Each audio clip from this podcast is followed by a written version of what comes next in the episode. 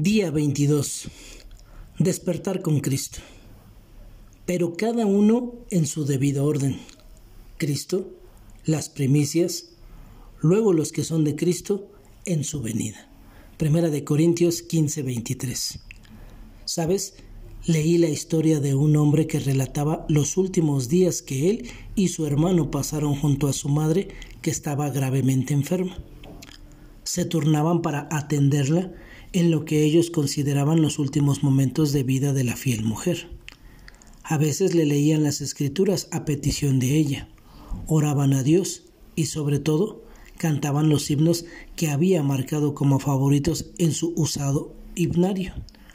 Una noche se sentía bastante fatigada y les dijo a sus hijos que estaba preparada para ir al lugar que Jesucristo ya tenía dispuesto para ella. Luego les indicó que la dejaran sola y que se fueran a descansar. Al darles las buenas noches, ella comentó, Nos vemos mañana. Si no es aquí, será en el cielo junto al Señor. Esa madrugada la encontraron sin aliento. ¿Cuánta certeza tienes tú del lugar al que irás cuando mueras? Qué maravilloso ha de ser despertar un día en la presencia de Cristo él solo se nos adelantó como la madre de esta historia.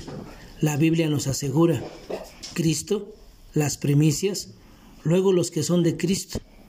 Tienes la seguridad que al morir en este momento irás a la presencia de Dios. Si eres un creyente, no debes de durar. Debes de tener esa seguridad en Dios. Señor, Gracias por la seguridad que tenemos de despertar algún día en tu presencia para siempre.